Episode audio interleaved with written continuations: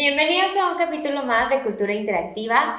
Yo soy Tania Sainz, directora de MIMEC, y el día de hoy vamos a hablar de los retos de cómo vender medios interactivos, cómo conectar realmente con nuestro cliente, que es el, eh, con las necesidades de nuestro cliente. Y para hablar de este tema y explicarnos un poquito de cómo podemos conectar, está con nosotros Jessica Rojas. Por favor, Jess, bienvenida. Muchas gracias. por recibirnos el día de hoy aquí en The Magic. Y, nos gustaría mucho, por favor, empezar a hablar contigo de este tema y que te presentaras con la audiencia, con quien nos está viendo el día de hoy. Muchas gracias por invitarme. Pues bueno, mi nombre es Jessica Rojas, soy CEO de Magic, una agencia de medios digitales y nuestro trabajo es ayudar a las empresas y a las personas a, a poder transmitir sus mensajes de una manera efectiva a través de medios interactivos y digitales. Eso es lo que hacemos. Mi background es técnico, estudié ingeniería en, en sistemas computacionales, pero tengo más de ocho años en la parte de administración de proyectos y estrategias comerciales. Ok, Jess. ¿Y cómo, cómo llegaste a la parte comercial? O sea, digo, como bien dices, tienes un background técnico. Sí. Pero luego tu personalidad a veces yo siento que no es tan técnica. ¿Cómo, ¿Cómo llegas a la parte comercial? Um, fue muy curioso. Este, creo que la parte, la parte de comerciante la traigo desde, desde niña. Desde, sí, desde casa, ¿no? La familia de mi mamá es de comerciantes, entonces crecí atendiendo clientes y, y, y en esa parte, ¿no? Entonces como que ya lo traigo como muy en el corazón. Y en la parte de, en la parte de software, pues me gusta mucho la tecnología, me apasiona la tecnología, pero desde el punto de vista de cómo la usamos para resolverle la vida a las personas. Entonces, nunca me vi a mí misma realmente como de, developer. Ajá. Ah, sí. como de, Ajá, de developer como que sí estaba bien, o sea, lo hacía porque lo tenía que hacer, pero como que a mí me gustaba sentarme con el cliente y a ver, ¿qué te pasa? a ver, ah, podemos hacer esto y podemos hacer aquello. Entonces, como que de ahí nació y en alguna ocasión, en alguna empresa en la que trabajé, donde hice mi carrera en, en tecnología, digamos, desde el punto de vista de software, este, pues el dueño de la empresa decidió que iba a abrir un día el área comercial de, de México, porque no, ellos tienen operaciones de Estados Unidos y en India, y me dijo, ¿y tú vas a estar a cargo? Y yo, señor, pero yo ni siquiera he estudiado nada de ventas. Me dijo, no, pero yo veo, estaba como administradora de proyectos, entonces me dijo, yo veo cómo te comunicas con las personas, entonces, es todo lo que necesitas para saber vender. Y yo, entonces realmente empecé como de una manera como muy autodidacta, realmente cursos, ¿no? Pero era como, a mí me resultaba muy sencillo como el sentarme a escuchar al cliente y decir, ah, creo que esto lo puedes resolver con esto. Entonces siempre he actuado más de un lado como de consultoría, como de, ¿qué te resuelvo? Y si te resuelvo, pues aquí estoy. Si no te resuelvo, pues no, no voy a hacer más esfuerzo. A lo mejor te puedo conectar con alguien que sí te resuelva y no me caso con, te tengo que vender. O sea, no, nunca lo he visto así. Claro, y es que en el área de, medios creativos digitales, el por, cual, el por qué decidimos abordar este tema este, el, día de hoy para el podcast, si bien el podcast tiene este, um, esta intención de crear comunidad entre los mismos medios interactivos, pero también dar a conocer eh, al exterior qué somos, ¿no? O sea, qué, qué, es lo que hay en la industria y cómo, este, cómo se come los medios interactivos, ¿no? Y entonces creímos que este tema era, era bastante relevante porque, como lo mencionaba al principio, como lo mencionábamos antes de, de ponernos a platicar ahorita, es que es un reto, o sea, no, no es... Em, la venta como tal no es, voy y vendo tres chicles, cosas tangibles, tal cual. Y eso lo hace un reto el vender los medios interactivos porque tienes que conectar eh, con el cliente en cuanto a las necesidades y escucharlo. Entonces, nos, este capítulo queríamos eh, abordar el tema para al mismo tiempo ayudarle a los emprendedores y a la gente que se dedica a los medios creativos en, en fortalecer sus herramientas de venta y comerciales, pero también hacerle entender a los clientes cómo funciona la compra sí, también. De, de, tecnología, ¿no? De medios creativos digitales. Entonces, nos pudiera ayudar mucho conocer como las etapas o cómo tú visualizas la etapa, las diferentes etapas comerciales. A lo mejor prospección como etapa 1, hay una etapa, tú considerarías que hay una etapa previa a la prospección. Eh, ¿Cómo haces tú tu labor o tu trabajo comercial en, en, como proceso. Sí, yo creo que pues sí, es, es igual que en cualquier otra industria de ventas, ¿no? Empezamos con un tema de prospección. La parte de prospección ha cambiado mucho a raíz de todo este tema de pandemic. Este, ya, e, es muy diferente, ¿no? Pero sí es muy importante esta parte de prospección porque ahorita pues la puedes hacer por dos medios. Una es por medio digital, implementando estrategias como social selling en LinkedIn, por ejemplo, que es la red de negocios. Pero aquí también es bien importante ser cuidadoso porque no me dejarás mentir, cuando entras a LinkedIn tienes como 30 mensajes de email de gente que te está buscando vender algo. Sí. Entonces es como de, hola, soy Penganito y te voy a vender esto. No, o sea, primero es como tienes que buscar el generar una red dentro de LinkedIn y poder también saber qué mensajes estás mandando, ¿no? Primero es como, hola, ¿qué tal? Yo un mensaje que uso muy común es, hola, ¿qué tal? Me topé con tu perfil en LinkedIn y creo que vale la pena conectar. ¿Por qué? Porque pienso, veo el perfil y digo, tal vez algo de lo que yo haga le puede, le puede servir. Ajá. Exactamente. Y es darle también un toque como más de, realmente creo que te puedo ayudar en algo y quiero ver cómo agrego valor a tu operación y ver si es de, si es de beneficio para ti y si no, no pasa nada. Pero el hecho de hacerlo como de una manera tan mecánica y tan, y tan copy-paste, creo que no funciona. También hay que ponerle como, aunque sea digital, tiene que llevar como ese toquecito humano, o sea, que no estás, la personalización, ¿no? Que no estés hablando con un autómata del, del, otro lado, porque la persona también pierde interés. La otra parte también el tema de prospección, creo que es muy importante que puedas estar cerca de las asociaciones o los grupos de acción relacionados con tu industria, como por ejemplo el clúster. ¿no? O sea, el hecho de poder participar en un clúster, ver los beneficios, porque siempre vas a, entonces se cuenta que es como, todos tenemos un interés en común, ¿no? Y todos estamos relacionados por alguna razón. Entonces, el poder, el, la unión hace la fuerza. Entonces, el poder estar cerca de las noticias, de lo que pasa, el poder hacer misiones en conjunto, comerciales y toda esa parte, también te ayuda mucho a estar cerca de la información de, de buena fuente, de dónde está fluyendo. Eso es importante. Entonces, podríamos definir o identificar que dentro de la prospección uno de los elementos básicos sería como el, el, la imagen que uno tiene y el posicionamiento que uno tiene de su, de su propia marca. O sea, decir, estar en el top of mind de la gente, decir, ah, oye, es que Jess hace esto. Jess me puede ayudar con el social selling, por ejemplo. Exactamente. O sea, por eso estar en los grupos de interés. Es importante, ¿no? Porque muchas veces, por ejemplo, hay veces de que nos dejamos llevar como emprendedores mucho por la operación, porque ya tienes un cliente y entonces tengo la junta del clúster, ay, no voy porque esto es más importante. O está el evento fulanito y va a haber gente del medio, no, no voy porque el cliente no sé qué. Pero eso también es importante, porque entonces ahí no es quiere decir que va a ser un evento vas a vender necesariamente, pero te vas a relacionar y vas a conectar y a lo mejor tú platicas con alguien y resulta que ese alguien conoce a otra persona que tiene una necesidad y después dice, fíjate que en el evento fulanito conocí a Jess y ella trae eso, déjame te paso su contacto. Y así es como vas generando como este network de personas que haces que tu, que tu mensaje llegue de una manera pues más amplia. Y pues también tienes que apalancarte de las, de las redes sociales, pero todos los medios digitales te van a apoyar pero al fin y al cabo, tú como líder de un área de ventas o como líder de una organización, tienes que estar presente, ¿no? O sea, en, tanto digital como de manera presencial. Tienes que estar ahí, en donde las cosas están pasando.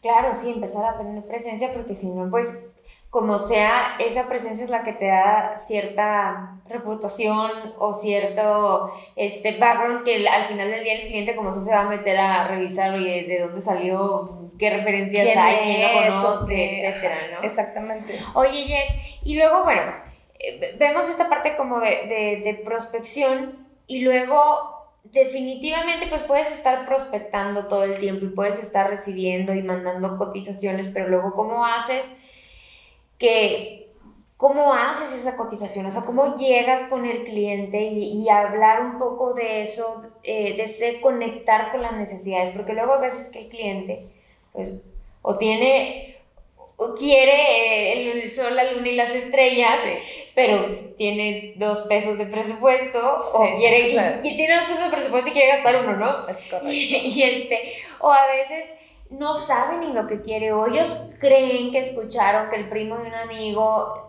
tiene la solución perfecta, ellos quieren lo mismo, pero pues no te va a funcionar. No le va a funcionar a él. ¿Cómo, cómo abordas ese, ese tema ya de, de que ya tienes el cliente? O sea, ya lo prospectaste, ya lo tienes.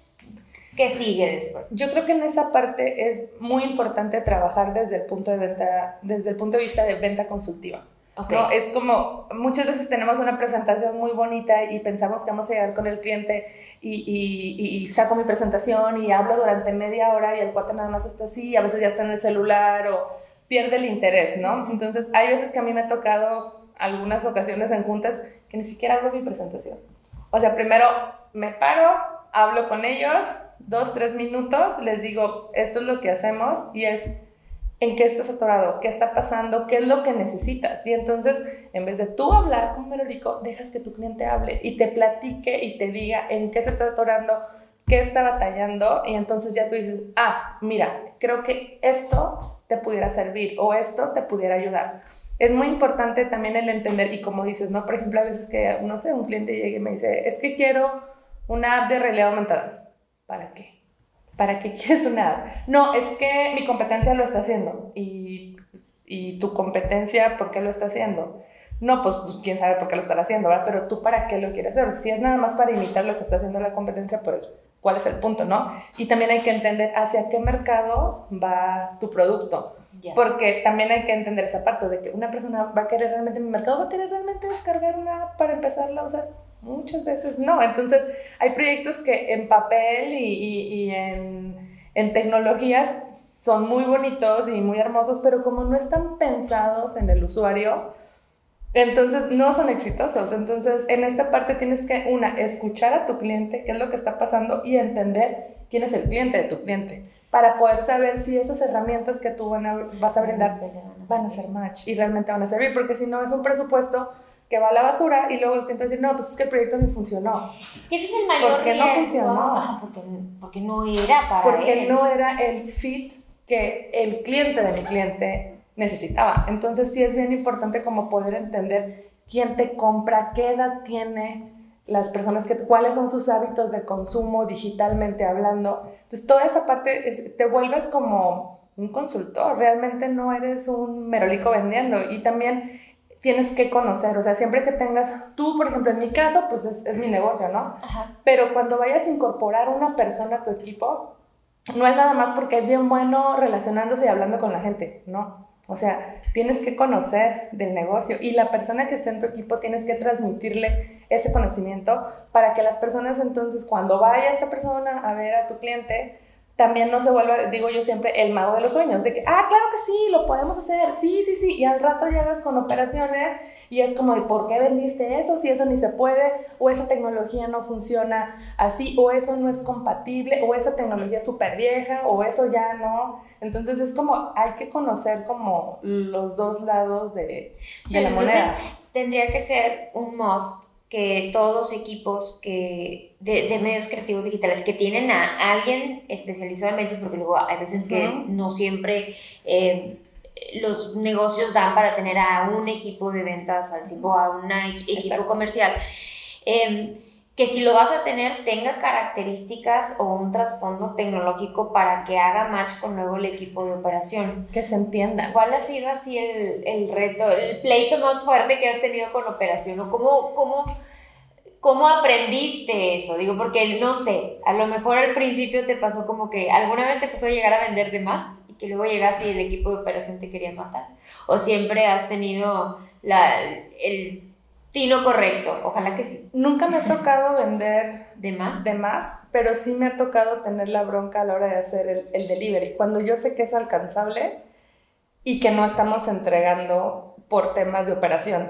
Entonces, sí, que ya el team se, o sea, se atrasó porque traen otros temas, otras cosas, no por falta de capacidad, sino por administración. O sea, muchas veces la, la, capacidad del ingeniero la vas a tener, pero también juega un papel muy importante la administración del tiempo y los recursos de ese equipo, ¿no? Entonces, sí nos pasó algo así y sí tuvimos, o sea, me, me tocó a mí andar poniendo la cara con el cliente y el cliente ya estaba ahí, era trancazo tras trancazo y yo de, sí, no sé qué, y mira, se me cae la cara de vergüenza, pero era así como, yo por dentro me moría y por adentro los quería asesinar, pero era así como que, pues con el cliente tuve que decirle, mira, la verdad, mira, ¿sabes qué? Estamos así, ya sea, vamos a hacer esto, esas son las medidas de contención, danos un espacio para poder entregar. Eso fue como el, el, tener que ir a poner mi cara. Claro, es que te toca la parte más difícil, o sea, tener que ir a decirle al cliente que necesitas más tiempo, ¿no? Por así decirlo. Y muchas veces también el equipo operativo hay, hay que también poderles transmitir la necesidad del cliente y también hacerles ver para qué están creando esto.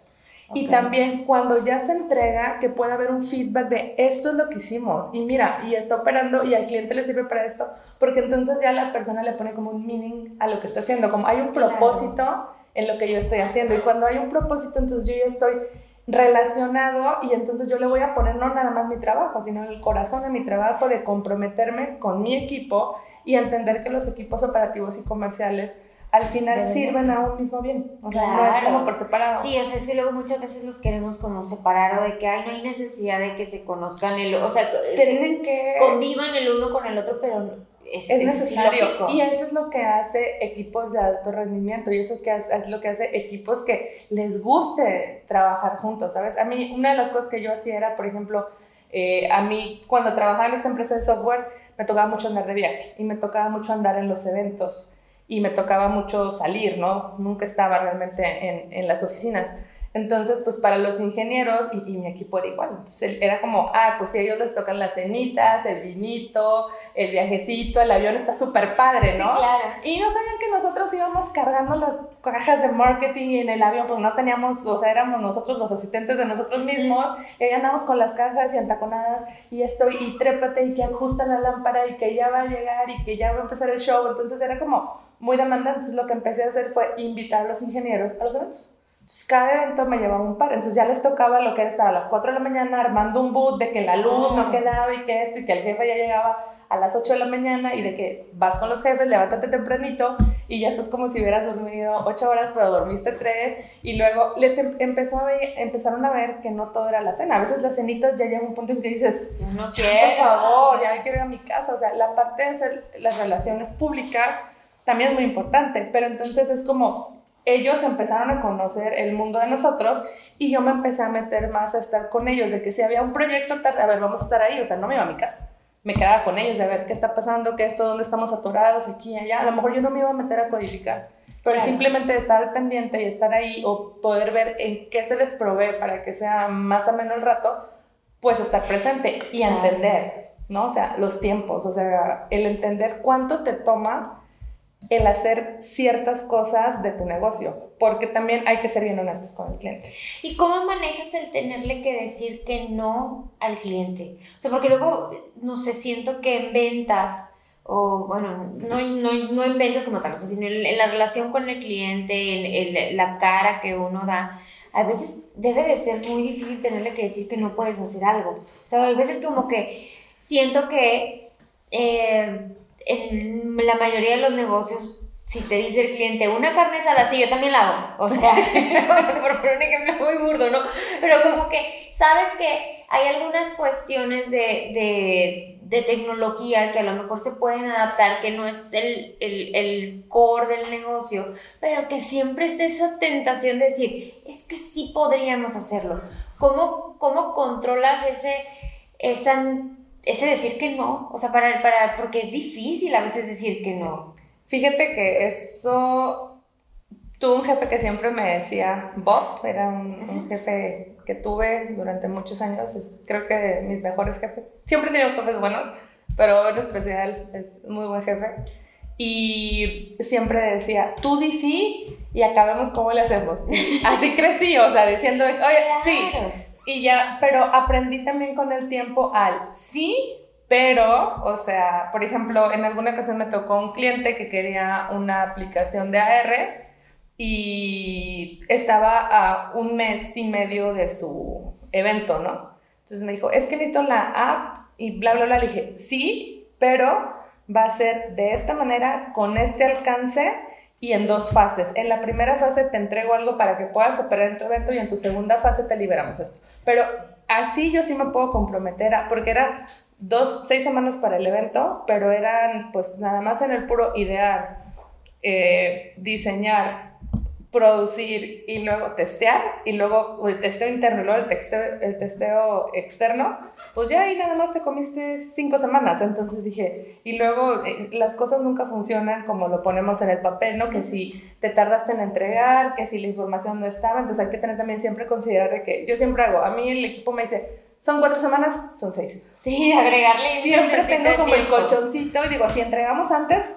mejor, pero, pero siempre es como un colchoncito, que nunca les digo que hay colchón, espero que no sepan que hay colchón, pero siempre tengo como ese... No hay, no hay colchón, Es, o sea, es un ejemplo, es un decir. Sí, siempre tengo como ese espacito para decir, un pequeño campo de acción para something happens. Claro, es que sí, o sea, y digo, digo, si estás del otro lado, como cliente también tienes que decir así como de que, bueno, o sea, ellos también deben de tener un colchón, o sea, lo piden antes para saber que lo van a entregar, o sea, de, los dos, de las dos partes debe de funcionar así, ¿no? O sea, Exacto. Yo cuando creo que pides algo no creo que sea así de que inmediato. Yo Está mal que lo pidan inmediato, por favor. Yo creo que con el tiempo he aprendido esa parte como de, que creo que viene más de nuestra cultura mexicana, que no sabemos decir, no, oye, aunque estés, sí, sí puedo. O sea, y a veces dices, ¿cómo le voy a hacer? es que no, es, es, más difícil cuando vas empezando, o sea, cuando recién emprendes, que dices, es que no quiero que se me vaya el cliente sí, y todo, porque sí? sí, es muy común, o sea, yo cuando empecé era como, a puedo decir que sí, porque decía, y luego se dice mamá, y luego, no, pues eso ya es para pagar esto y para pagarle al diseñador y para, entonces dice, sí, pero al rato sale peor. Porque entonces Como no dice la señora, sale más caldo, más caro el caldo que la albóndigas. Exactamente. sí, o sea, realmente sí. Entonces, con el tiempo aprendes a que es mejor ser honesto. O sea, y decirle, sí la libro bajo estas condiciones. Si no puede ser así, entonces no te voy a dar el servicio porque te voy a hacer quedar mal. Es como también cuando algún cliente me pide un descuento pues ahí también tienes que evaluar, ¿no? De que, bueno, qué tanto me consume esto y lo que me ha tocado en ocasiones en que es, quieres un descuento, te estoy dando el mejor precio posible. Si hago un descuento significa bajar la calidad del producto y yo no me puedo comprometer a darte un, un producto de mala calidad porque es mi marca. Entonces también es como, no se puede, este es el precio, tú decides si sí o si no, ¿verdad? O sea, ya es como... Sí, claro, o sea, a lo mejor no eres tú, el, él ni es, tu, ni es un cliente para ti, ni tú un proveedor para esas personas, como mm, de otras cosas que hablábamos hace rato, o sea, el problema a veces, o sea, cuando se trata de dinero, a veces el problema es que o ellos no tienen suficiente presupuesto o que no ya tú no eres el tipo de proveedor que ellos están buscando, ya estás a lo mejor en otro nivel, ¿no? Y ellos deben buscar otra opción. Exactamente, porque hay cosas que se tienen que, a la hora de ponerle precio a tus productos, pues hay muchas cosas que tienes que considerar, ¿no? O sea, el hecho de que le marques a tu proveedor y tu proveedor atienda, eso es disponibilidad. La disponibilidad tiene un precio. Claro. es como toda esa parte, como es todo ese valor agregado, porque todos vamos a poder hacer, muchas empresas van a poder hacer lo mismo que tú. Entonces, ¿cómo lo estás diferenciando? Creo que acabas de mencionar algo muy importante para, para que el cliente evalúe cuando va a contratar a alguien de medios, o sea, en general y en medios creativos digitales también, porque una cosa es si bien eh, hemos hablado de que luego no, las cosas que uno vende no son tangibles, no son intangibles, pero además de que estás vendiendo intangibles y lo que van a eh, comprar no es algo así como que van a tener en sus manos eh, al final del día, tienen que evaluar que la parte del servicio es sumamente importante. O sea, claro.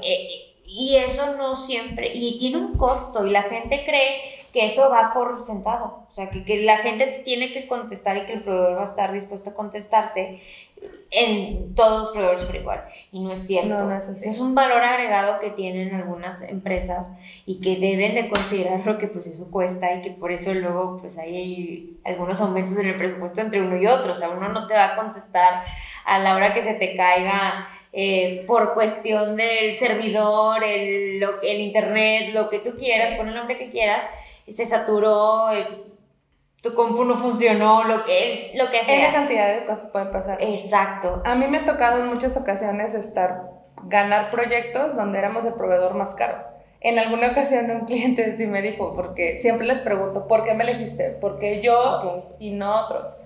Y en alguna ocasión mi cliente me preguntó, me dijo, Yes, eran los más caros. Dice, y no estaban caros por 10% o 15%, dice, estaban 30%. Dice, la diferencia es de que cuando algo pasa y les llamo, contestan. Dice, y resuelven. Dice, entonces, eso es algo que ese porcentaje que están más arriba en cuestión de saber que la operación va a estar controlada, dice, pues es el precio que estoy dispuesto a pagar para tener un servicio de calidad. Entonces, eso sí es, es que sí, pues, la formalidad que le pones, aunque seamos medios interactivos y que somos como la parte cool de la industria. Lo siento por las demás industrias, sí. pero es importante, ¿no? Si le dices a un cliente a tal hora te llamo, el, una videoconferencia y estar a la hora que tienes que estar en ese momento enlazado, no importa que el cliente llegue tarde, tú ya estás ahí. Cuando él se conecte y que ves, es el respeto hacia el tiempo que estás brindándole. El, te mando la cotización hoy antes de las 5 de la tarde y que la tengas y 4.55 es como compromiso. Entonces hay maneras en las que podemos demostrar este profesionalismo de, con, con pequeños ajustes o con, o con, pequeños detalles que hacen que digan, esta persona es confiable, esta empresa es seria. Oye, Jess, ¿y cómo manejas, em, hablábamos de em, que no es solo una venta, o sea, porque no es te voy a vender un producto tal cual, sino hay que darle un seguimiento y que esperas que tus clientes pues formen una cartera de clientes, ¿no? O sea, que, que se vayan quedando.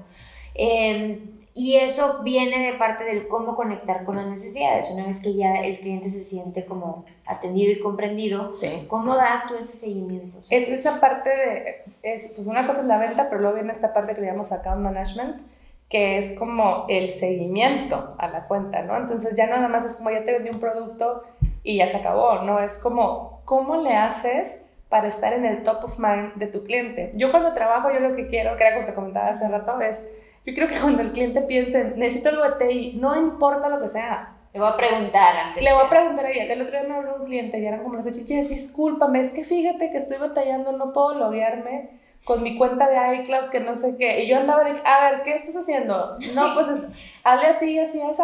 Colgué y estaba una persona conmigo, me dijo, ¿por qué te llaman para eso? Le dije, no importa por qué me llamó. Le dije, lo importante es que ya logré el cometido. O sea, él tiene algo que le sucede en TI, lo primero que dice, Jessica debe saber. Sí, cuando ya sea algo más grande vas te va a hablar a ti también. Exactamente. Entonces, esa parte donde tú te empiezas a relacionar con el cliente y donde estás cerca, o sea, hablas con él, conectas con él, que ya sea que no, no es nada más un intercambio de, de correos. Es, por ejemplo, yo, yo tengo un cliente que es un cliente muy importante en la frontera y nunca lo he ido a visitar porque lo empezamos a trabajar antes de la pandemia, este, expiró mi visa, no le he renovado y desde hace año y medio todo mi contacto con ellos es a través de videoconferencias. Y cuando participamos en la licitación, eran tres empresas, nosotros fuimos los únicos que no fuimos porque era, era, ellos, las otras empresas estaban ya en Laredo nosotros tenemos que mover de, de Monterrey a Laredo y pues estaba un poco complicado. Les dije, ¿saben qué? Por cuestiones no podemos ir, pero nos enlazamos y aún así decidieron contratarnos. Entonces es importante como esa parte de los materiales, el cómo te conduces en una junta, la confianza que tú le puedas transmitir al cliente es muy importante. El ganarte la confianza del cliente es muy importante, pero el conservarla es todavía más. O sea, el poder hacer que un cliente te compre porque sabe que confía en ti y que no le vas a picar los ojos, que las soluciones que tú le vas a dar van a ser cosas que realmente impacten de manera positiva en su operación. Y eso no se logra más que con resultados, porque los podrás llevar a cenar y aquí y allá, pero, pero ¿y qué pasa cuando esa persona ya no esté y tengas que volver a crear la relación? O sea, entonces es importante que tu calidad de producto y servicio sea como top siempre. así no te vas a tener que estar preocupando de que, ay, me lo van a robar o es que vaya a comprarle la competencia. Si tú los cuidas, no tendría por qué. No tendría por qué. Oye, Jess, ¿y nos podrías dar para cerrar el, el, este episodio, que la verdad este, siempre nos encanta hablar contigo, digo, no es la primera vez que lo hacemos, pero la verdad es que este, es algo que nos, que nos gusta bastante a todo el equipo MIMEC. Gracias. Eh, pero que nos pudieras dar un consejo para la parte de los que tienen que salir a vender, o sea, yo digo, aunque lo hemos dicho, ¿no? aunque no sea área comercial, pero al final del día, la venta, si te dedicas a tener un negocio de medios creativos digitales, medios interactivos, pues vas a tener que vender. Entonces, un consejo para los miembros de nuestra industria que pues tienen que vender aunque no se les dé y un tip o un consejo o una petición para todos aquellos clientes que están allá afuera de que, oigan, por favor, consideren esto cuando pidan una cotización, ¿no? Sí, este, yo creo que en cuestión de las personas que tenemos que salir a, a vender, yo creo que la primera es que se la crean en el producto o el servicio que están vendiendo. Porque si tú te crees lo que estás vendiendo y abrazas lo que es tu producto, tu servicio, eso se nota. O sea, la pasión con que lo vendes se transmite y la gente dice, quiero trabajar con él. Pero si tú estás como, no sé si me produce, es que no sé si realmente mi ad sea tan buena, no sé si el cliente la va a querer. Si ya vas así con ese mindset, no te va a ir bien en la presentación. Entonces, eso es bien importante, tener eso, tener materiales eh, gráficamente atractivos para el cliente, porque hay, es bien importante esta parte de hacer un match entre lo que tú estás vendiendo y cómo lo estás presentando. Porque a lo mejor tienes un, algo increíble, pero no estás comunicando de manera apropiada. Entonces hay que procurar hacer como ese match en la comunicación para que, para que no nada más cuando tú no estés, todo lo que hay alrededor de ti hable por sí mismo. Eso, es, eso es importante. Y en cuestión del cliente, yo creo que una parte muy importante es presupuestos. Yo, es muy común que le pregunte a mi cliente, presupuesto, ¿tienes una idea? Y, y la verdad es que a veces en, en, México tendemos a decir, no, porque pensamos que si le ponemos 100 pesos me lo van a vender en 99.9. Sí. No es eso. Mi pregunta siempre va desde el punto de vista de cuál es tu presupuesto y qué es lo que estás buscando alcanzar.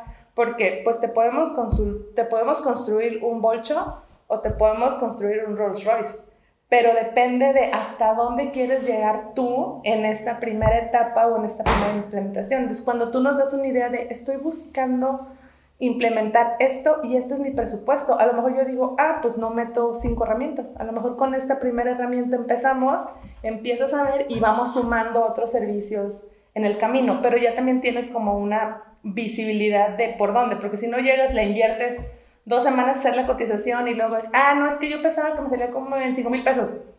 Pues no. Sí, sí, ha pasado, sí me ha tocado. Es importante. Pierde el tiempo el cliente porque está esperando algo y pierde el tiempo el equipo, ¿no? Entonces es como, no es un win-win para ambos lados. Entonces es importante esa parte también. Perfecto. Jess, muchísimas gracias. ¿Dónde, este, vamos a poner, eh, generalmente ponemos las redes sociales este, aquí abajo, pero ¿dónde te podemos encontrar? ¿Dónde te puede encontrar la gente para conocer más de los servicios que hacen en Magic? Y pues cualquier duda que tengan que te puedan buscar. Gracias.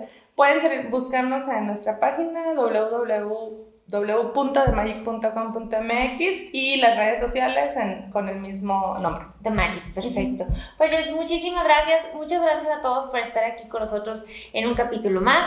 Nosotros somos Mimec y estamos, estábamos en un capítulo más de Cultura Interactiva. Agradecemos mucho a 48 por la producción de este podcast y nos vemos en el siguiente episodio. Gracias. Nos vemos, bye bye.